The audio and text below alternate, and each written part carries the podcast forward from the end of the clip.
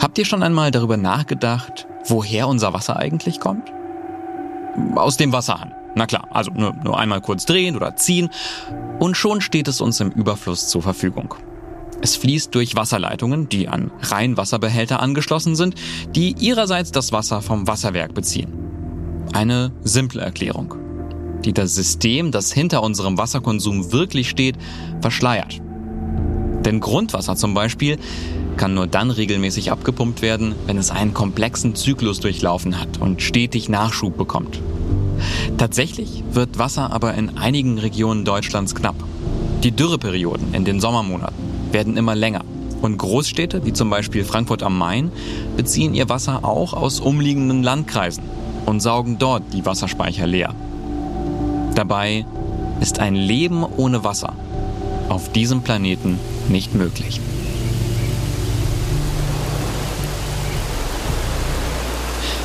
Wasser.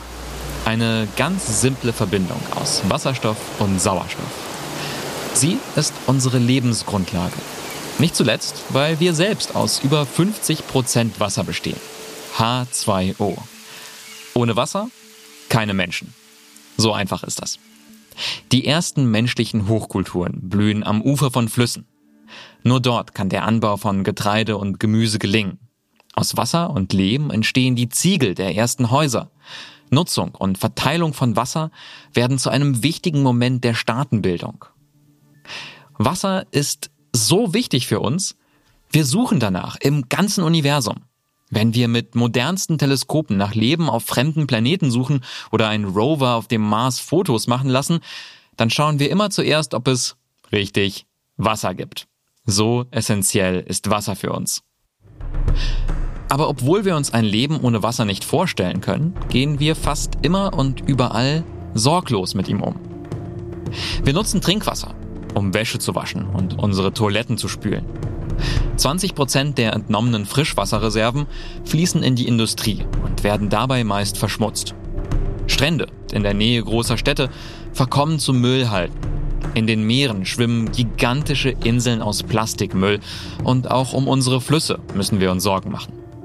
Tag für Tag strapazieren wir unsere Beziehung zum Wasser. Veränderte Ökosysteme, Ablagerungen, Starkregen, Erderwärmung. All diese Dinge gab es häufig in der Erdgeschichte. Wir aber wissen, wer heute diese beunruhigenden Störungen verursacht. Das sind wir. Das ist Dr. Gavin Schmidt, Leiter des Goddard Institute for Space Studies der NASA. Seine Arbeit trägt maßgeblich dazu bei, die Auswirkungen menschlichen Handelns auf die natürlichen Kreisläufe unseres Planeten besser zu verstehen. Denn die sind mittlerweile so weitreichend, dass Wissenschaftler eine neue Epoche des Erdzeitalters nach uns Menschen benennen wollen. Das Anthropozän. Das Zeitalter der Menschen. Ich bin Dennis Kogel und das ist die dritte und letzte Folge unserer dreiteiligen Reihe Anthropozän.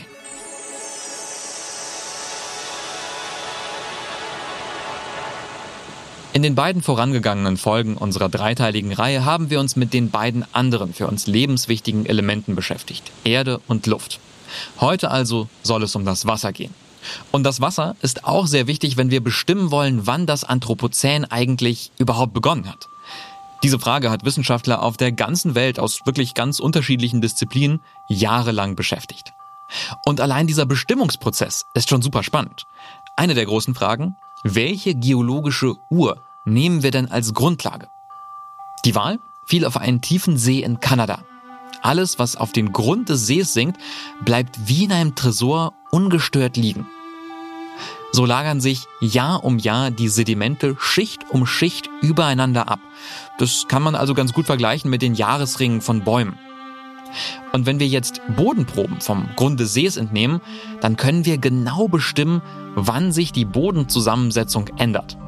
Und ab dem Jahr 1950 zeigen die Bodenproben etwas ganz Neues. Denn hier gibt es in dieser Bodenprobe plötzlich Plutonium-Isotope. Ihre Herkunft? Die Atomwaffentests, die in den USA und der Sowjetunion stattfinden.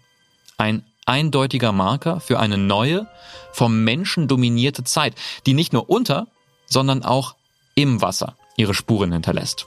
Denn hier finden wir auch Mikroplastik, Pestizide und andere Hinterlassenschaften, die es ohne den Menschen und sein Tun nicht geben würde.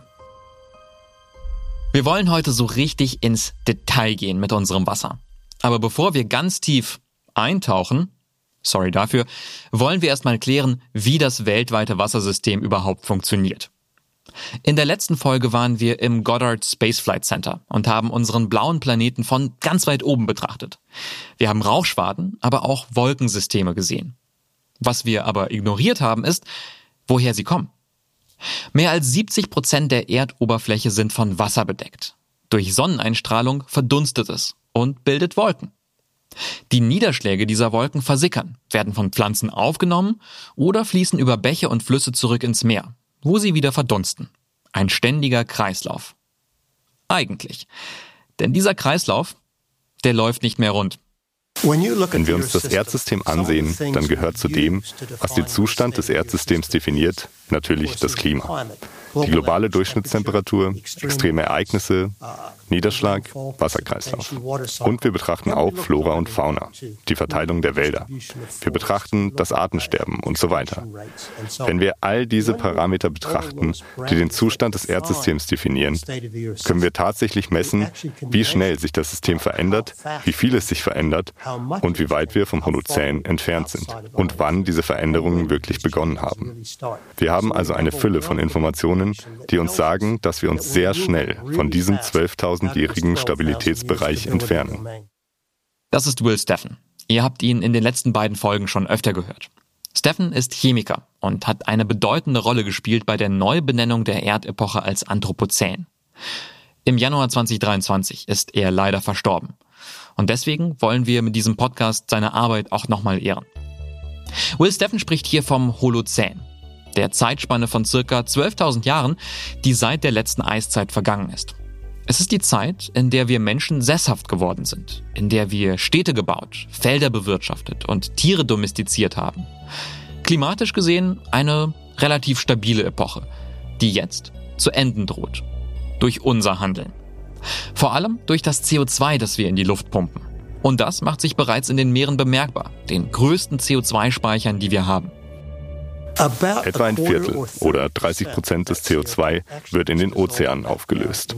Das ist eigentlich gut, denn es wird der Atmosphäre entzogen und die Erderwärmung damit reduziert. Aber es gibt ein großes Problem in Bezug auf die Chemie der Ozeane. Denn das im Meer gelöste CO2 reagiert mit dem Wasser und es bildet sich Kohlensäure. Das führt dazu, dass die Meere übersäuern. Der natürliche Kohlenstoffkreislauf ist aus dem Takt geraten. Und dieser Effekt droht sich noch zu verstärken. Wir haben den Säuregehalt des Ozeans seit Mitte der 1950er Jahre bereits um 30 Prozent erhöht. Das ist schon sehr signifikant. Meiner Ansicht nach aber noch wichtiger ist, wie stark die Übersäuerung des Ozeans weiter zunimmt. Besonders weitreichende Folgen hat die Übersäuerung auf die Meeresbewohner, die Kalkschalen bilden. Korallen zum Beispiel. Ihr Kalkmantel beginnt sich aufzulösen. Ein Angriff gewissermaßen von zwei Seiten. Denn eigentlich haben die Korallen schon durch die Erwärmung des Meeres vielerorts zu kämpfen. Und nicht nur die Korallen. 2022 fand vor den Küsten der Südinsel Neuseelands die größte je beobachtete Schwammbleiche statt. Normalerweise sind gesunde Schwämme braun. Dafür sorgen Mini-Organismen, die mit den Schwämmen in Symbiose leben und sie ernähren. Doch die Schwämme vor der Küste Neuseelands haben diese Mini-Organismen auf einmal abgestoßen. Der Grund, in diesem wie in vielen anderen Fällen auch, eine extreme Hitzewelle vor Ort. Und das ist gefährlich. Eine Schwammbleiche kann zum Tod der Schwämme führen. Und jetzt könnte man natürlich sagen, Mensch, was sind denn schon ein paar Schwämme? Aber spielen wir das doch mal durch. Stellen wir uns einmal vor, wir ignorieren das Schicksal der Korallen und Schwämme und dem Rest der Welt und wir machen jetzt also einfach weiter wie bisher. Was dann?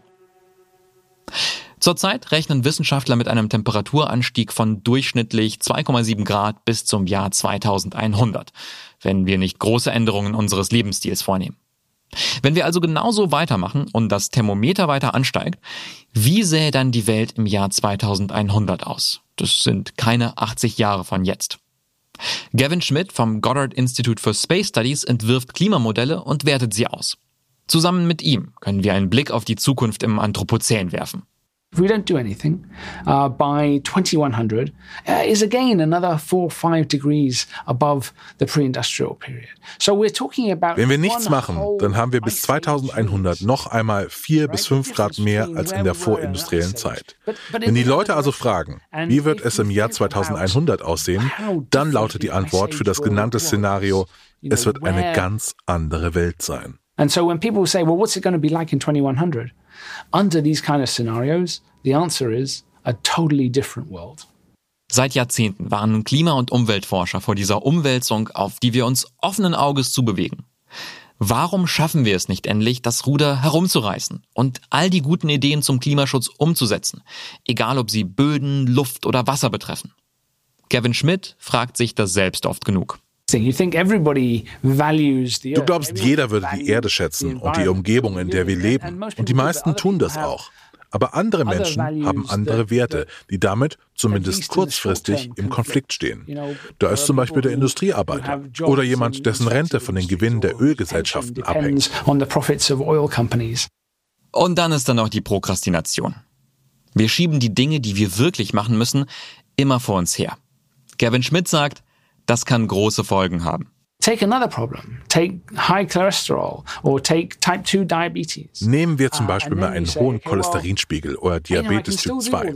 Dann sagst du dir, okay, damit kann ich umgehen. Ich muss meinen Cholesterinspiegel senken, ich muss etwas abnehmen, ich muss mich ein bisschen mehr bewegen, ich fange morgen damit an. Oder Montag. Montag ist dann aber zu viel zu tun, also Donnerstag. Es ist sehr einfach zu prokrastinieren, wenn es um ein chronisches Problem geht, das aber nicht weniger gefährlich, sondern tatsächlich gefährlicher ist als zum Beispiel ein gebrochener Arm. Aber es ist nicht akut. Wenn etwas chronisch ist, dann fällt es uns schwerer, uns darum zu kümmern.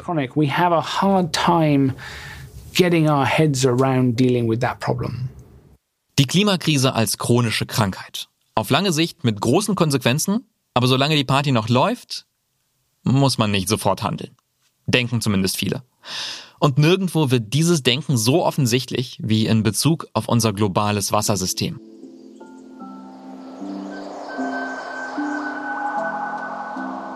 Pantarei. Alles fließt. Von sprudelnden Bergquellen über gurgelnde Bäche und reißende Flüsse. Sie alle enden in den Ozeanen. Das Gesamtvolumen des Wassers auf unserem Planeten bleibt dabei immer gleich rund 1,4 Milliarden Kubikkilometer. Eine unvorstellbar große Menge, die aber in verschiedenen Aggregatzuständen gebunden ist. Eis, Wasser und Dampf. In den Ozeanen gibt es Wasser scheinbar im Überfluss. Aber es ist Salzwasser. Stellen wir uns mal vor, wir gießen das gesamte Wasser der Erde in so eine Literflasche. Dann wären nur ganz wenige Schluck, genau gesagt 30 Milliliter, Süßwasser. Und davon ist noch das meiste in der Natur als Schnee und Eis gebunden. Der größte Teil des uns direkt zur Verfügung stehenden Trinkwassers lagert in Seen. Neueste Studien belegen, dass diese Vorräte schwinden. Mehr als die Hälfte der Seen weltweit hat in den vergangenen 28 Jahren signifikant Wasser verloren meist durch menschliche Aktivitäten wie Landwirtschaft oder weil wir das Wasser dazu nutzen, immer größer werdende Städte zu versorgen. Im Alltag verwenden wir allerdings meist Grundwasser oder in anderen Regionen der Erde sogenanntes fossiles Wasser, das in riesigen Aquiferen oder Grundwasserleitern oft tief unter der Erde gespeichert liegt. Dieses Wasser hat sich meist über Millionen Jahren dort gesammelt. Darum nennt man es auch fossiles Wasser. Man kann es sich heute kaum noch vorstellen, aber noch vor ein paar Jahrzehnten war Saudi-Arabien der sechstgrößte Weizenexporteur der Welt. Dank fossilem Grundwasser. Das bis zu 30.000 Jahre alte Wasser ließ die Felder sprießen. Zumindest kurzfristig. Kritik gab es auch aus dem eigenen Land. Ein ehemaliger Geschäftsführer der arabischen Zentralbank brachte es 2004 auf den Punkt. Kamele fliegen nicht, Wüsten blühen nicht. Heute ist der Traum vom blühenden Wüstenstaat ausgeträumt. Das uralte Reservoir ist so gut wie erschöpft. Neues Grundwasser entsteht kaum, denn es regnet so gut wie nie. Die Getreideproduktion wurde heruntergefahren. Das Futter für seine Tiere importiert Saudi-Arabien inzwischen aus Arizona. Und auch dort wächst es nur dank fossilem Wasser. In diesem Zusammenhang spricht man auch vom Verbrauch virtuellen Wassers, also von Wasser, das nicht aus eigenen Vorräten stammt.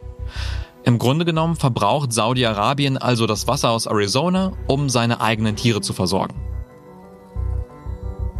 Was viele nicht wissen, Deutschland hat einen noch höheren Verbrauch an virtuellem Wasser als Saudi-Arabien.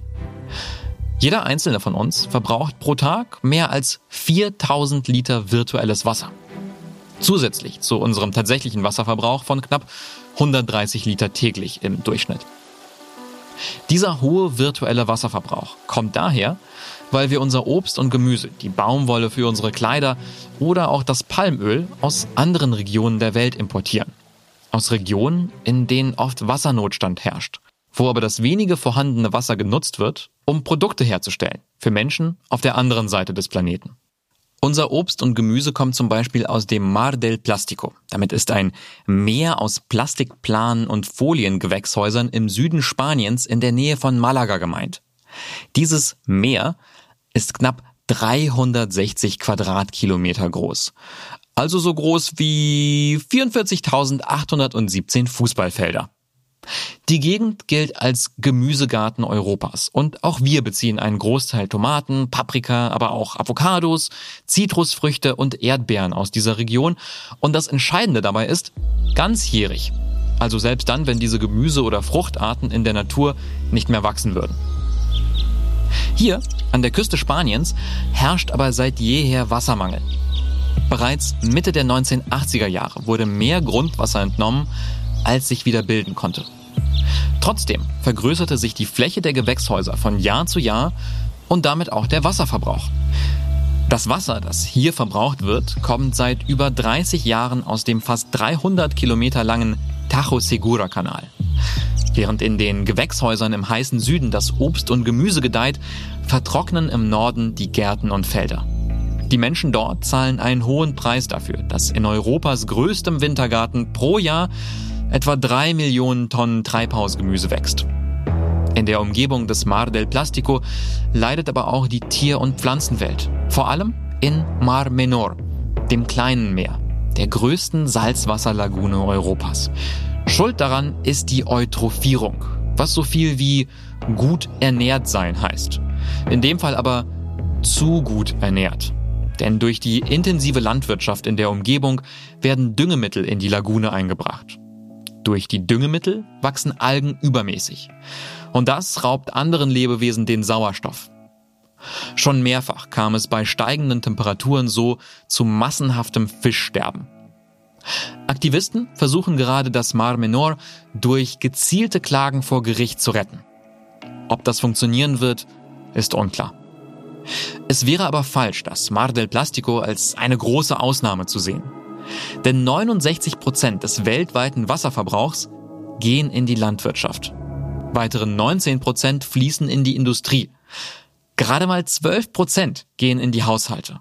Und selbst in Deutschland wird die Ressource Wasser vor allem in den Ballungszentren immer knapper. Ja, alle deutschen Großstädte müssen eben suchen, wo sind die nächsten großen Wasservorkommen. Das ist also bei den Städten am Rhein noch relativ einfach und bei den Städten in der Nähe der Alpen auch noch einfach. Schwieriger wird es eben in Norddeutschland, wo es eben generell weniger regnet und noch in Ostdeutschland, ähm, wo es eben auch weniger regnet. Dr. Martin Pusch vom Leibniz-Institut für Gewässerökologie und Binnenfischerei in Berlin. Mit ihm haben wir über den Wassermangel in einigen Gebieten Deutschlands gesprochen. Andererseits braucht Hamburg auch so viel Trinkwasser, dass es eben auch in der Lüneburger Heide zur Grundwasserabsenkung gekommen ist und eben Feuchtgebiete austrocknen, Bäche austrocknen. Solche Phänomene findet man also überall in der Umgebung von Großstädten. Und in Deutschland können wir uns noch glücklich schätzen. Das Wasser fließt ja hier überall aus der Leitung. Ein Viertel der Weltbevölkerung, mehr als zwei Milliarden Menschen weltweit, haben überhaupt keinen Zugang zu sauberem Wasser. Besonders schwer ist es für viele Menschen in Afrika. Und das, obwohl das Recht auf sauberes Wasser bereits 2010 von der Vollversammlung der Vereinten Nationen als Menschenrecht anerkannt wurde. Da die Ressource vielerorts knapper wird, werden neue Technologien immer wichtiger. Etwa die Entsalzung von Meerwasser oder die Wiederaufbereitung. Kalifornien ist in beidem Vorreiter. In einem Vorort von Los Angeles wird Abwasser mit Hilfe von Mikrofiltration in einem mehrstufigen Prozess gereinigt. Durch Filtern und Desinfektion mit ultraviolettem Licht entsteht aus Abwasser wieder sauberes Wasser. An der Ostküste der USA, in New York, geht man einen anderen Weg, sozusagen einen natürlichen. Die New Yorker Wasserleitungen versorgen die 9 Millionen Einwohner täglich mit 4 Milliarden Liter Wasser. Ein Teil des Brauchwassers im Hafen reinigen Austern. Diese Muscheln kennt man ja eher als diese teuren Delikatessen. Sie haben aber auch außerordentliche Fähigkeiten, die sich findige New Yorker jetzt zunutze machen wollen. Der Hafen von New York war voller Austernriffe, 800 Quadratkilometer groß. Hier lebten vor 500 Jahren viele Fischarten und andere Meerestiere. Austern aber waren die Schlüsselart. Als die ersten Europäer hier ankamen, gab es so viel Fisch, dass man einfach nur einen Korb über die Bootsseite in das Wasser warf und gefüllt wieder hochzog. Der Hafen war voller lebender Tiere. Das ist Peter Malinowski. Er erzählt uns, dass man New York früher nicht Big Apple, sondern The Big Oyster nannte, die große Auster. Fotos aus der Zeit um 1900 zeigen nicht nur Berge von Austernschalen, sondern auch Kinderarbeit im schlimmsten Ausmaß. Bis zu 60 Stunden die Woche arbeiteten damals schon Kinder und pulten die Austern aus den Schalen, bevor sie in Konserven abgepackt oder gleich gegessen wurden. So gab es noch Anfang des 20. Jahrhunderts so viele Austern in New York, dass sie einfach an Straßenbuden verkauft wurden, wie Hotdogs. Doch mit der zunehmenden Umweltverschmutzung kam auch das große Austernsterben. Schon 1927 wurde die Austernfischerei in New York eingestellt. Peter Malinowski hat das One Billion Oyster Project mitgegründet. Das ist eine Non-Profit-Organisation mit dem Ziel, die Austern, die New York einst berühmt gemacht haben, zurückzubringen. Denn Austern sind lebende Kläranlagen. Eine einzige filtert pro Tag 240 Liter Wasser und absorbiert dabei die enthaltenen Schadstoffe. Aber heute ist es gar nicht mehr so einfach wie früher, neue Austern anzusiedeln. Den jungen Austern geht es nämlich ganz ähnlich wie den Menschen in New York. Es fehlt einfach an Wohnraum. Austern bevorzugen nämlich einen festen Untergrund, an dem sie sich dauerhaft ansiedeln können. Und so ein Untergrund ist eben Mangelware. Deshalb sammeln Mitarbeiter des Billion Oyster Project in New Yorker Restaurants jeden Abend die Austernschalen ein um sie in Körben an künstlichen Riffen zu versenken. Denn die Schalen sind reich an Calciumcarbonat und bilden die ideale Grundlage für die Ansiedlung der Austernlarven, die auf den alten Schalen prächtig gedeihen. Und wenn hier Austernfans zuhören, die sich jetzt die Hände reiben, den Weißwein kalt stellen und Zitronenspalten schneiden für den großen Austernschmaus, schlechte Nachrichten, sorry. Für den menschlichen Verzehr sind diese Austern auf absehbare Zeit nicht gedacht. Dazu müsste das Wasser noch viel sauberer werden. Wir hoffen, dass die neuen Austernriffe einige der früheren Funktionen wieder übernehmen. Austern filtern das Wasser und dienen als Nahrung für andere Tiere. Außerdem schützen sie die Küstenlinie bei heftigen Stürmen und hohen Wellen. Uh, In diesem Satz schwingt eine fundamentale Wahrheit über das Anthropozän mit. Wir haben früher einmal anders gelebt, haben uns die Natur zunutze gemacht. Nicht perfekt natürlich, aber besser mit ihr zusammengelebt, sie zumindest nicht zerstört. Denn wir haben geahnt, dass wir sie zum Überleben brauchen. Aber irgendwo zwischen Supermarkt und Wegwerfhaltung ist dieses Wissen verloren gegangen. Oder es hat uns einfach nicht mehr interessiert, weil es immer wichtiger wurde, Profit aus der Natur zu schlagen. 2021 hat Hurricane Sandy große Schäden in New York und anderen Regionen verursacht. 375.000 Menschen mussten in New York evakuiert werden. Der Schaden, den Sandy allein in den Vereinigten Staaten anrichtete, wird auf 71,4 Milliarden US-Dollar geschätzt. Und es gibt da dieses Buch vom Science-Fiction-Autor Kim Stanley Robinson, der ist super bekannt. Das Buch heißt New York 2140. Und da beschreibt er sehr eindrücklich, was für eine Zukunft New York drohen könnte. Er zeigt da eine Metropole, die durch verheerende Fluten und den Anstieg des Meeresspiegels in großen Teilen unter Wasser steht. Wo früher Yellowcaps und Fahrradkuriere durch die Straßen wuselten, sind jetzt Unterwasser-Canyons. Und die Menschen laufen auf Brücken zwischen maroden Hochhäusern hin und her. Damit das nicht passiert, wird New York Milliarden Dollar in diverse Schutzvorrichtungen investieren. Aber nicht überall gibt es so viel Geld. Und dann kann die Science-Fiction-Vision doch noch Wirklichkeit werden, erzählt uns Klimaforscher Gavin Schmidt. Schon jetzt blickt er besorgt auf den zu erwartenden Anstieg des Meeresspiegels bis zum Jahr 2100. Und danach könnte er sogar noch viel weiter steigen. Uh, so I'd say a conservative scenario would be another two to three feet, uh, maybe another meter. Um, uh, but we have enormous uncertainty about some of the key Nach konservativen Schätzungen wären es 60 bis 90 Zentimeter. Aber es gibt eine große Ungewissheit bezüglich der Schlüsselfaktoren für den Meeresspiegelanstieg durch Abschmelzen der Eisschilde. In ihnen steckt das Äquivalent von 18 Metern Meeresanstieg. Das heißt, schmilzt das gesamte Eis, dann steigen die Meere um 18 Meter. Es gibt Szenarien, die damit rechnen, dass es um viel mehr als nur einen Meter geht. Zwei, drei oder vier Meter Anstieg, das wäre offensichtlich erschreckend. And so, you know, I mean, there are scenarios out there that suggest that it could be much greater than one meter. You know, two, three, maybe four meters. That obviously would be terrifying. Wann genau das eintreffen könnte, weiß niemand. Fast jeden Tag gibt es neue Erkenntnisse, neue Berechnungen. Es ist klar. Die Welt, unsere Welt, wird sich in den nächsten Jahrhunderten massiv verändern, wenn der Meeresspiegel ansteigt. Denn im Moment wird die Eisdicke der Gletscher auf der ganzen Welt immer dünner. Zwischen einem halben und einem Meter Dicke verlieren die Gletscher im Jahr. Das summiert sich auf die unglaubliche Summe von mehr als 300 Gigatonnen pro Jahr. Das sind mehr als 300 Milliarden Tonnen Eis, das schmilzt. Ob bis zum Jahr 2100 der Meeresspiegel um 30 Zentimeter oder um mehr als einen Meter ansteigen wird. Wir müssen anfangen, uns auf einen teilweise neuen Planeten vorzubereiten. Der Meeresspiegel wird ansteigen. Die Ernten und die Wasserqualität werden sich in vielen Teilen der Welt verschlechtern. Millionen von Menschen auf kleinen Inseln oder in Flussdeltas werden ihre Heimat verlieren. Das ist Sir Robert Watson, Vorsitzender des Weltbiodiversitätsrates.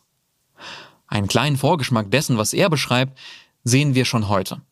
Teile von Jakarta, der Hauptstadt Indonesiens, stehen bereits unter Wasser. Die Regierung plant nun, eine neue Hauptstadt zu bauen. Auf den Malediven sind bereits mehrere Strände verschwunden und auch in Südkalifornien sind zwei Drittel aller Strände dem Untergang geweiht. Und damit natürlich auch die Häuser, die dort stehen. 500 Millionen US-Dollar. Das ist der Wert der Immobilien, die in den USA Jahr für Jahr durch Erosion verloren gehen. Gegenmaßnahmen haben nur begrenzten Erfolg, denn der Meeresspiegel steigt weiter. Weltweit sind viele Küstenstädte vom Untergang bedroht, außer sie investieren massiv in ihren Schutz. Gavin Schmidt vom Goddard Institute for Space Studies, der Mann, der quasi beruflich die Worst-Case-Szenarien berechnen muss, zählt in unserem Gespräch einige davon auf. Cities like Sydney, New York, Shanghai, Tianjin, uh, Venice, these are all cities that are attached Städte wie Sydney, New York, Shanghai, Tianjin, Venedig liegen am Meer. Ihre Infrastruktur reicht bis dorthin. Uh, da gibt es einfach keinen Platz für das Wasser, das in die Städte strömt. Deshalb bauen sie Barrieren. Aber auch sie können nur bis zu einem gewissen Punkt schützen. Uh, Die Barriere an der Themse schützt London seit Jahrzehnten. Aber durch durch den steigenden Meeresspiegel muss jetzt eine weitere gebaut werden. Das Problem des Meeresspiegelanstiegs wird aber nicht verschwinden. Deshalb müssen wir immer weiter nachbessern. Aber es ist unglaublich schwer, sich immer wieder anzupassen.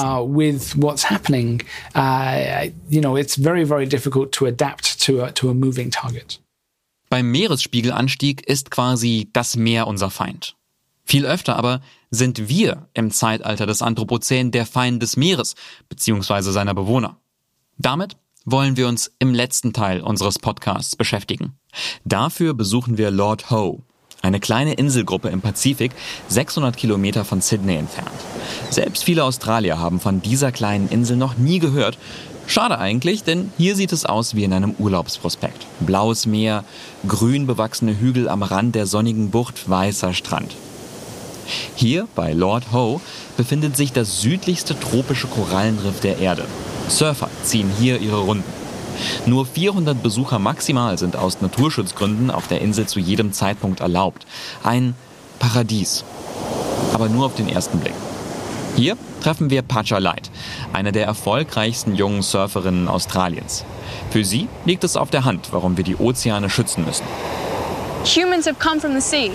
Wir Menschen kommen aus dem Meer. Alles Leben hat seinen Ursprung im Meer. Es ist wie ein Mutterleib. Ich sehe den Ozean als meine Mutter, die ich gut behandeln muss. Sie gibt mir und uns so viel, auch den Spaß, den ich jeden Tag hier haben kann.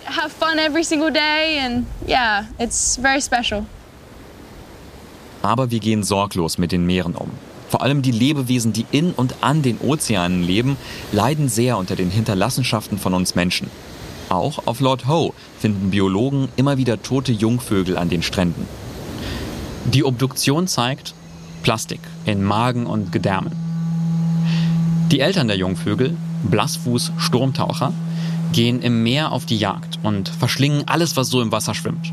Und leider schwimmt da immer mehr Plastik in den Weltmeeren selbst vor scheinbar paradiesischen Inseln fernab von Dörfern oder Städten. Das perfide, die Vögel sterben weniger an Verletzungen durch scharfkantige Bruchstücke, sondern sie verhungern, weil ihre Mägen voll sind mit unverdaulichem Plastik und sie einfach keine Nahrung mehr zu sich nehmen können. Pacha Light, die Surferin, ist zusammen mit anderen Surfern Teil einer Umweltorganisation. Sie weisen hin auf das immer größer werdende Plastikproblem. Selbst auf dieser schönen Insel findet man überall Plastik. Und es kommt nicht von den Inselbewohnern. Plastik hat sich über die Weltmeere verteilt. Ich glaube, es gibt heute weltweit keinen Ort mehr ohne Plastik. Durch Wellenschlag und Sonneneinstrahlung zerfällt Plastik im Meer in immer kleinere Teile. Als Mikroplastik gelangt es in die Nahrungskette mit noch nicht absehbaren Folgen für Mensch und Tier. Um herauszufinden, wie stark die Plastikverschmutzung bei den Vögeln ist, gehen die Forscher auf Lord Howe nachts auf Federnjagd. Sie ziehen sich helle Stirnlampen an, holen kleine Stoffsäckchen und machen sich dann auf den Weg ins Unterholz. Hier verstecken sich nämlich die Jungvögel. Lord Howe ist der einzige Brutplatz dieser Zugvögel an der Ostküste Australiens. Die Zahl der Tiere ist in den vergangenen Jahren stetig zurückgegangen. Blassfuß-Sturmtaucher gelten heute als gefährdete Art. Einmal gefangen, müssen die Jungvögel federn lassen. Oder zumindest eine einzelne, erzählt uns die Meeresbiologin Dr. Jennifer Lovers. Wir nehmen uns eine Feder, das tut dem Kleinen nur ganz kurz weh. Jede Feder gibt uns eine Menge Informationen. Auf Plastik sammeln sich Schadstoffe und wenn jetzt ein Vogel, eine Schildkröte oder ein Wal Plastik aufnehmen, wandern die Schadstoffe über das Blut bis in die Haut oder eben die Federn. Die werden in einem Labor auf Chemikalien untersucht. Erst dann wissen wir, welchen Schadstoffen diese Tiere da draußen ausgesetzt sind. Dieser kurze, schmerzhafte Moment für den Vogel gibt uns daher wichtige Einblicke.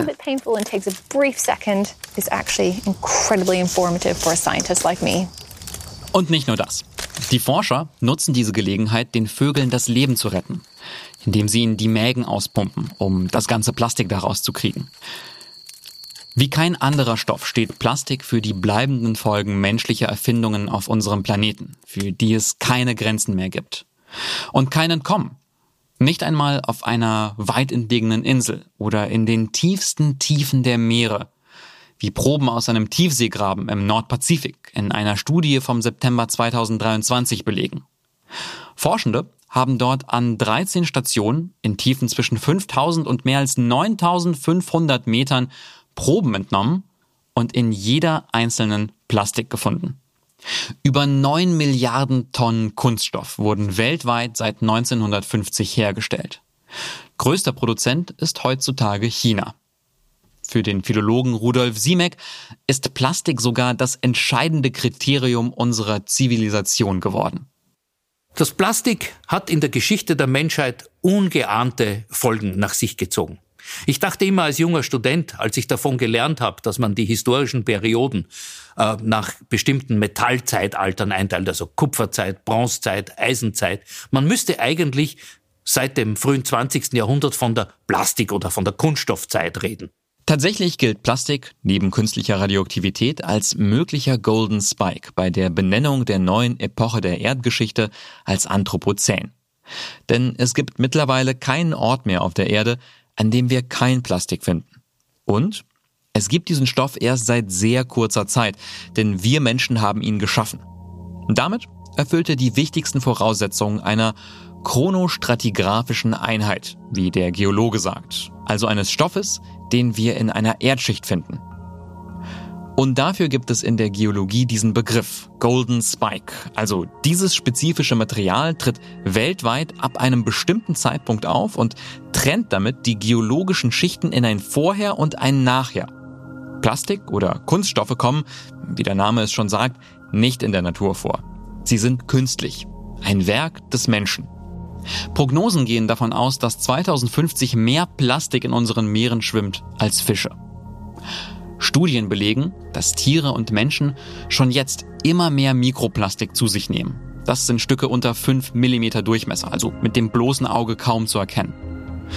Und irgendwo vor Australien wird das Mikroplastik dann zum Beispiel von einem kleinen Clownfisch gefressen, der mit Tausenden seiner Artgenossen im nahegelegenen Great Barrier Reef lebt.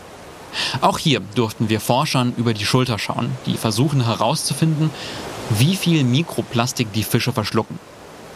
Wir treffen Dr. Friederike Kroon, die die Forschungen am Australian Institute of Marine Sciences leitet. Ihre Untersuchungsergebnisse sind alarmierend.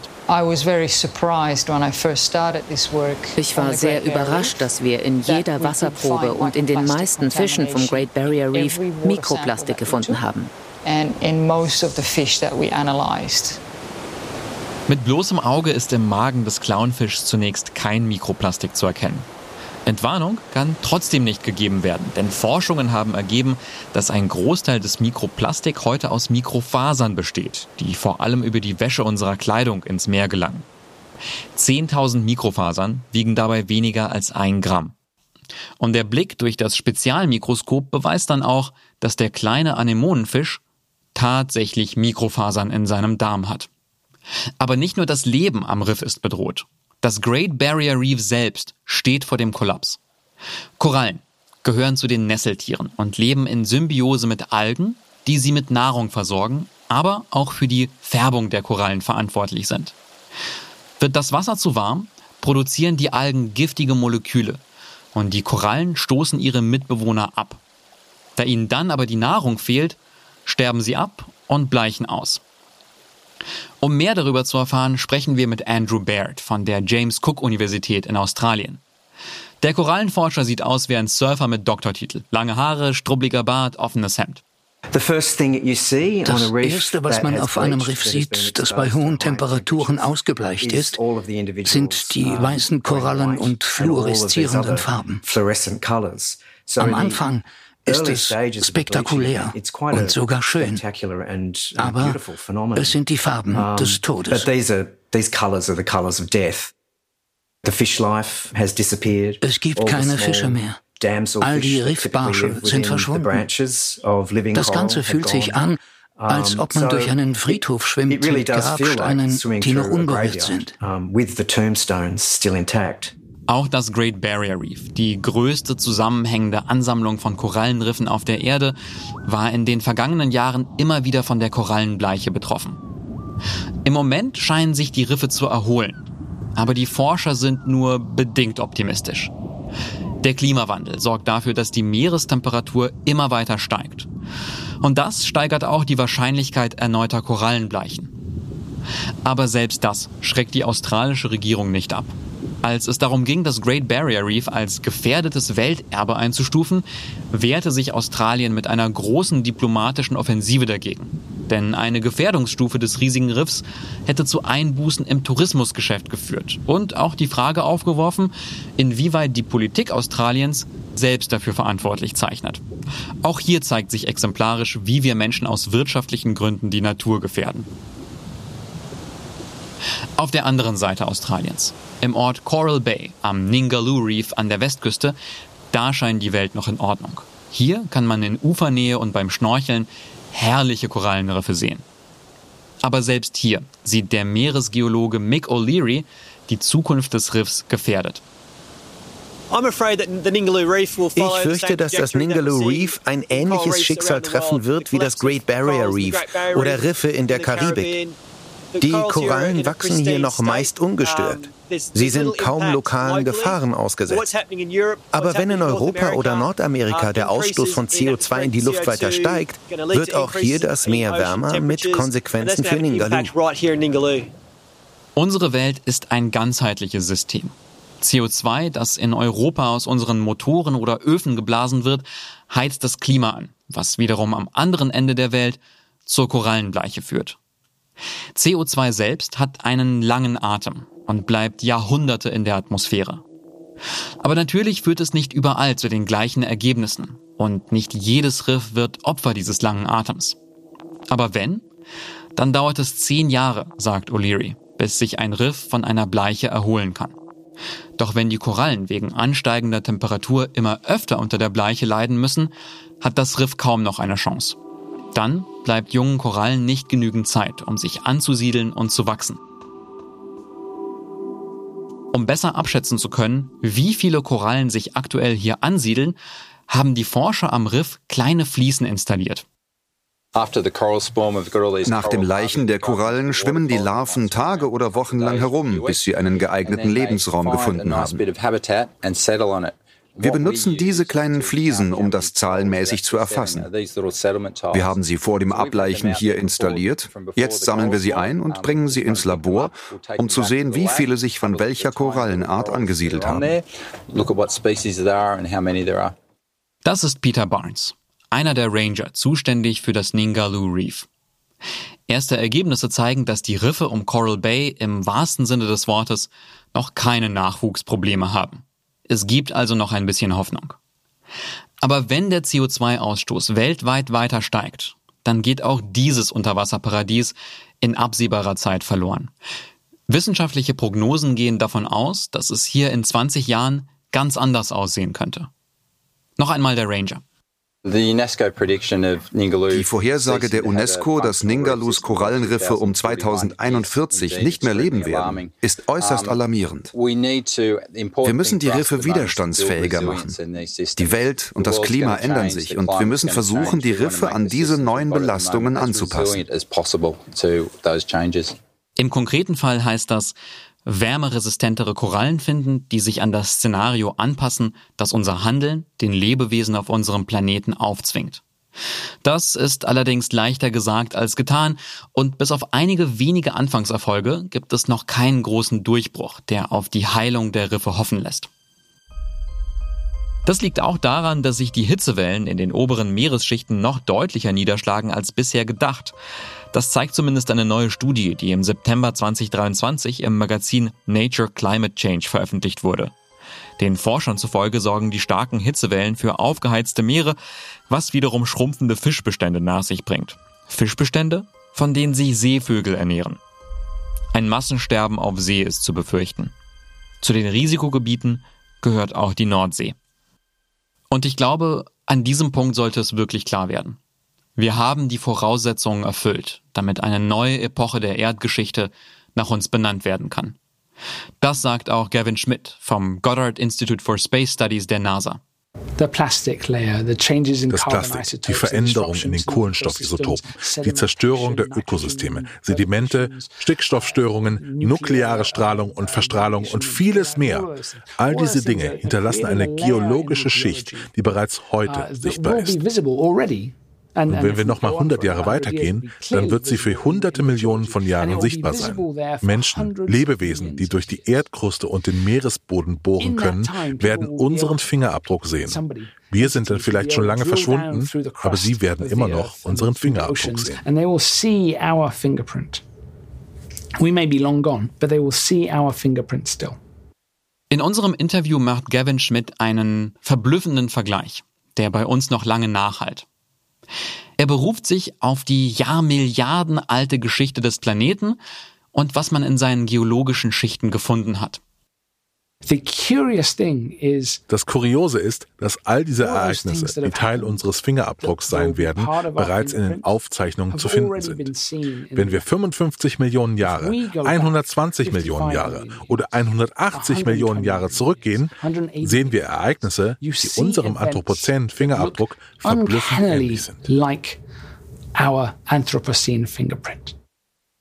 Tatsächlich fanden im Verlauf der jüngeren Erdgeschichte im Abstand von mehreren zehn Millionen Jahren mehrere mehr oder weniger stark ausgeprägte sogenannte Faunenwechsel statt. Das klingt ziemlich abstrakt, machen wir also mal deutlich, worum es wirklich geht. Um ein Massensterben mit drastischen Aussterberaten. Wissenschaftler heute sprechen bereits vom sechsten großen Artensterben hervorgerufen nicht durch einen Meteoriteneinschlag oder durch andere Naturkatastrophen, sondern durch den Menschen. Etwas, was es vorher noch nie gegeben hat. Oder vielleicht ja doch? Ist es denkbar, dass es vor Millionen Jahren schon mal eine Zivilisation auf diesem Planeten gegeben hat, eine fortschrittliche Gesellschaft so wie unsere, die durch ihr Handeln eine verhängnisvolle Kettenreaktion in Gang setzte? Okay, ich gebe zu, das klingt erstmal wie totaler Verschwörungsquatsch. Aber keine Sorge, ich setze mir jetzt keinen Aluhut auf, um euch was von Pyramiden und uralten Aliens zu erzählen, sondern diese Vorstellung einer untergegangenen Zivilisation, die stellt eigentlich ein spannendes wissenschaftliches Gedankenexperiment dar, das uns an die Grenzen unseres Wissens führt und auch dazu, dass wir vielleicht mehr darüber nachdenken, was wir Menschen auf dieser Erde hinterlassen. Schmidt nennt dieses Gedankenexperiment in seinem berühmt gewordenen Aufsatz die Silurianer-Hypothese, benannt nach Aliens aus der Serie Doctor Who. Denn auch wenn die neue Epoche tatsächlich Anthropozän, das Zeitalter des Menschen genannt wird, unserer Erde sind wir letztendlich egal. Selbst unsere größten Prachtbauten, unsere imposantesten Straßen, unsere schönsten Kunstwerke, sie alle werden irgendwann zu Staub zerfallen. Nur in den Erdschichten werden unsere Spuren für diejenigen, die die Zeichen lesen können, noch zu finden sein. Auch in ferner Zukunft. Can we rule out a similar cause kann man eine ähnliche Ursache für einige dieser früheren Ereignisse ausschließen? Das ist viel schwieriger, als Sie vielleicht denken. Tatsächlich ist es schwer, eine ähnliche Ursache auszuschließen, wenn man zurückgeht. Es gibt zwar keine Beweise für eine frühere industrielle Zivilisation, aber es hat auch niemand wirklich danach gesucht. Wenn man also über unseren Platz auf dem Planeten im Universum und die Fingerabdrücke, die wir hinterlassen, nachdenkt, was ist mit den Fingerabdrücken, die andere Spezies hinterlassen haben könnten? Gibt es etwas, was wir lernen könnten? Könnten wir sie finden? Und wenn wir sie gefunden hätten, was könnten wir aus ihnen lernen?